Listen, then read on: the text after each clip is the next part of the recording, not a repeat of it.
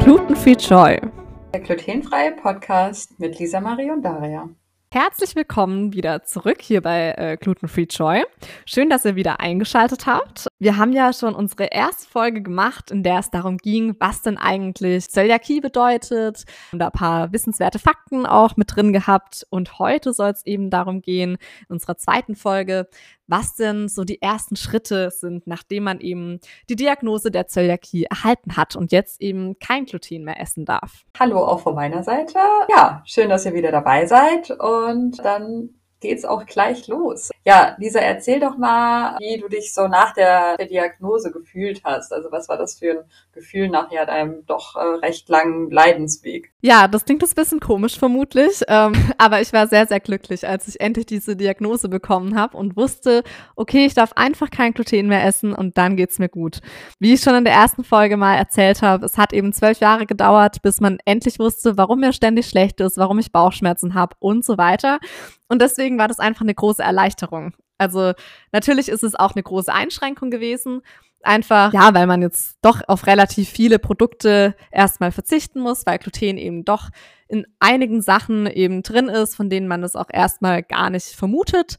Ja, und deswegen muss ich aber trotzdem sagen, auch wenn es eine große Einschränkung bedeutet, ist es trotzdem im ersten Moment einfach nur eine große Erleichterung gewesen, endlich zu wissen, was man tun kann, dass es einem besser geht.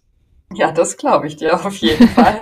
Aber ja, mal Hand aufs Herz, äh, wie konsequent warst du am Anfang? Ja, nee. Also ich muss ganz ehrlich sein, ja, ich wusste dann, okay, ich sollte kein Gluten mehr essen.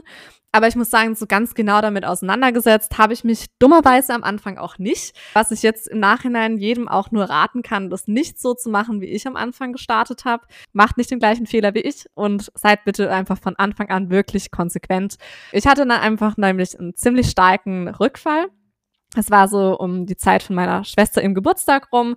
Und seit da ähm, esse ich dann wirklich, wirklich komplett strikt äh, glutenfrei, weil das mir echt eine sehr, sehr große Lehre war und ich mich da auch dann zum ersten Mal eigentlich bewusst damit auseinandergesetzt habe, weil ich es davor ehrlicherweise auch bisschen verdrängen wollte.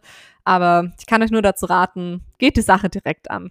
Ja, und ich kann es mir auch vorstellen, ich meine, wir hatten in der ersten Folge ja auch über die Beschwerden gesprochen. Mhm. Ja, also es hört sich halt auch eigentlich nicht so an, als ob man es irgendwie auf die leichte Schulter nehmen sollte und man dann dementsprechend gleich die Quittung bekommt, wenn man es halt nicht konsequent durchzieht. Absolut, ja, genau richtig. Ja. Und also wie hast du dich da informiert? Gab es da, also hat die Ärztin da irgendwie dir viel Infos gegeben oder war halt so Diagnose und toi toi toi? ja, tatsächlich, weil das eine Ärztin aus dem Krankenhaus war, war das jetzt nicht meine Hausärztin zum Beispiel. Und deswegen habe ich mich tatsächlich eher übers Internet dann informiert. Und da gibt's auf jeden Fall auch eine Seite, die ich jedem nur ans Herz legen kann, der die Diagnose erhält.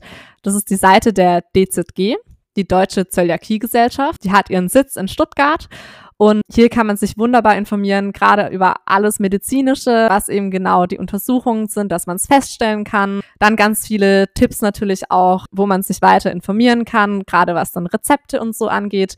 Aber auch, wenn man eben mal einen Arzt braucht, ist da eben auch eine Liste und die helfen einem gerne weiter. Und ja, es gibt auch so eine, so eine Art Selbsthilfegruppe, sage ich jetzt mal, das ist auf jeden Fall eine sehr, sehr gute Anlaufstelle, die man auch auf jeden Fall berücksichtigen sollte. Genau, und sonst bin ich eben dann einfach mal einkaufen gegangen, habe hinten alles bei der Zutatenliste durchgelesen. Mache ich auch heute immer noch, kann ich auch nur empfehlen, weil sich teils die Inhaltsstoffe auch ändern von Produkten. Und dann habe ich mir mein erstes glutenfreies Kochbuch eben gekauft und da meine ersten kleinen Versuche gestartet. Ja, richtig cool. Und also was hast du am Anfang so gekauft oder was kaufst du immer noch und wo bist du am Anfang einkaufen gegangen? Weil, wie gesagt, ich habe keine Zöliakie und ich wüsste jetzt von Anfang an nicht, wo kriege ich jetzt glutenfreie Produkte her. Mhm. Das hat sich auch tatsächlich echt in den letzten Jahren extrem verbessert, das Angebot. Am Anfang bin ich wirklich noch mit meiner Mama in den Biomarkt gegangen und ja, es war zum einen alles extrem teuer und zum anderen äh, wir haben gefühlt alles mitgenommen, was wir gesehen haben, weil es am Anfang eh keine große Auswahl war, was es überhaupt gab. Oh. Und dann haben wir das zu Hause gegessen und gerade so paar Kekse oder so mal mittags oder irgendwie mal ein Brot zum Abendessen dann. Es war einfach nur steinhart. Also am Anfang, es hat keine Freude gemacht. Aber inzwischen muss ich sagen, das hat sich extrem weiterentwickelt. Also diese Branche rund um den glutenfreien Markt und ja, also bei Edeka und Rewe bekommt man inzwischen ganz, ganz verlässlich immer irgendwie Nudeln, Brot und Müsli. Aber inzwischen ist es auch so, dass man relativ viel einfach im Internet findet. Da ist auch großer Markt eben dafür entstanden und tatsächlich auch mit Sachen, die richtig gut schmecken. Gerade zum Beispiel eine Pizza oder so. Da merkt man gar nicht mehr groß den Unterschied. Ja, da kann ich auch absolut nur zustimmen. Also Punkt eins, in vielen, bei vielen glutenfreien Sachen schmeckt man einfach nicht den Unterschied. Und ja, ich gebe dir auch völlig recht, dass sich ja das Angebot in den letzten Jahren echt vervielfältigt hat. Also seitdem wir ja auch zusammen gewohnt haben, war auch immer so für mich, oh, das ist glutenfrei und das ist glutenfrei, das kann Lisa essen. Also es hat sich halt schon in den Supermärkten sehr viel getan, was ja auch eine sehr positive Entwicklung ist. Absolut, ja. Und was war so das erste äh, glutenfreie Gericht, was du dir selbst gekocht hast? ja, was ich probiert habe, eher zu kochen. Ich liebe Maultaschen. Also ich komme ursprünglich aus dem Schwabenland und da sind eben Maultaschen doch sehr, sehr hoch im Rennen. Deswegen auch bei mir damals. Und dann habe ich eben auch gerade in diesem Kochbuch, das ich gekauft habe, habe ich eben gesehen, ah ja, ein Rezept, um Maultaschen selbst zu machen. Hab natürlich dann ganz motiviert alles eingekauft. Die Füllung war auch sehr, sehr lecker, aber das Äußere, ich habe die ganze Küche einfach nur komplett schmutzig gemacht mit sämtlichem äh, glutenfreien Mehlteig, der irgendwie überall geklebt hat, nur nicht an dieser Füllung. Meine Hände waren komplett voll, die ganze Küche sah aus. War nicht so erfolgreich. Am Ende äh, waren das dann eher so Bälle und gar nicht mehr wirklich Maultaschen. Und ja, also ich sag mal so, also es wäre gut als Munition geeignet gewesen, aber nicht wirklich, um das genießen zu können. Und das darf man eben auch bei glutenfreiem Mehl nicht vergessen. Äh, es verhält sich ganz, ganz anders als bisher eben normale Sorten wie Roggen oder Weizen zum Beispiel oder Dinkelmehl, äh, mit denen man das immer relativ gut dann einfach austauschen konnte. Funktioniert bei glutenfrei leider nicht so einfach, deswegen nicht entmutigen lassen, wenn es am Anfang nicht klappt. Inzwischen klappt es doch deutlich besser. Ja, alles Übungssache. Ich erinnere dich nur an unseren ersten gemeinsamen glutenfreien Flammkuchen. Das war auch sehr interessant. Das war meine erste Erfahrung mit glutenfreiem Mehl. Ähm, man muss sich da schon rantasten. Absolut, ja. Und sehr gut ist es auch, wenn man nicht alleine kocht, weil man das Ganze wieder von den Fingern abbekommen muss. Oh ja. ähm, ja, und gut, du hast dich selbst damit beschäftigt, hast dich äh, selbst informiert, aber wie, also wie hast du de, die Leute in deinem Umfeld darüber ähm, informiert? Ja, als allererstes habe ich natürlich erstmal meiner Familie äh, das bisschen erklärt oder gerade so meine Eltern haben natürlich auch bisschen mitgeschaut und meine Schwester auf jeden Fall auch. Also für die war das relativ leicht, glaube ich, zu verstehen, weil sie einfach jeden Tag gesehen haben, wie schlecht es mir halt ging und wie gut es mir ohne das Gluten jetzt geht. Und im Grunde, es ist auch nicht so schwer, weil es sehr, sehr genau eigentlich zu definieren ist. Es gibt verschiedene ähm, Sorten von Mehlen, wie zum Beispiel Weizen, Roggen, Dinkel, Gerste und Hafer, einfach so diese gängigen. Und dann gibt es eben noch Sachen wie zum Beispiel ähm, Kartoffeln oder Reis, die von Natur aus glutenfrei sind. Und das Einfachste ist, wenn man gerade Freunden, ähm, wenn man da am Anfang einfach sagt, ja, ähm, wenn ich irgendwie zum Essen eingeladen bin, wir können gerne zusammen kochen. Das ist vielleicht auch einfacher, weil niemand eben dann ja ein schlechtes Gewissen haben muss, wenn es mir dann am Ende irgendwie doch nicht gut geht. Und dass man eben auch vielleicht erstmal auf Sachen ausweicht, die einfach von Natur aus eben glutenfrei sind.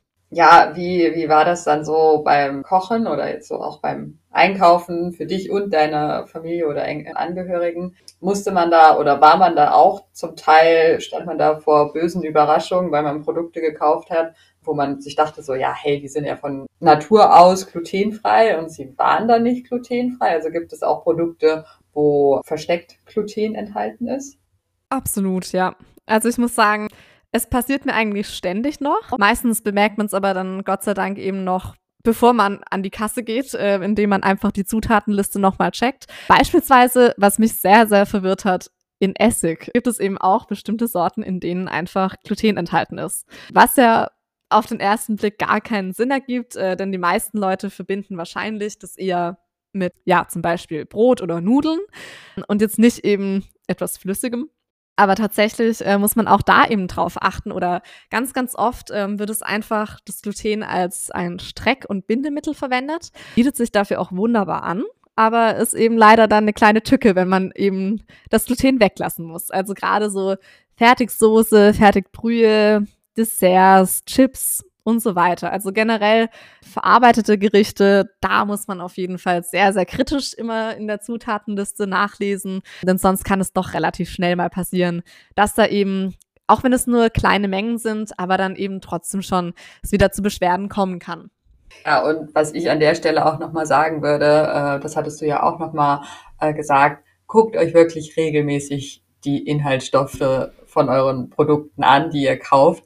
Weil ich wollte der liebe Lisa auch mal einen großen Gefallen tun, habe ihr eine Packung Chips gekauft, die sie davor gegessen hat und davor waren sie auch, also sie waren immer glutenfrei mhm. und dann wurden halt die Inhaltsstoffe geändert und auf einmal waren es halt, waren sie halt nicht mehr glutenfrei. Und ich hatte ein super schlechtes Gewissen, es ist nichts passiert, es ist alles gut gegangen, weil Lisa dann nochmal drauf geguckt hat. Aber äh, an der Stelle auch nochmal so, guckt euch die Inhaltsstoffe regelmäßig an.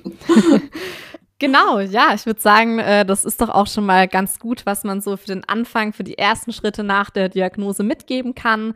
Und ähm, genau, dann wollen wir uns auch für heute schon von euch verabschieden und ihr dürft euch in zwei Wochen auf eine neue Folge wieder mit der Daria und mir freuen. Und da wird es um das Thema WG und Mitbewohner gehen.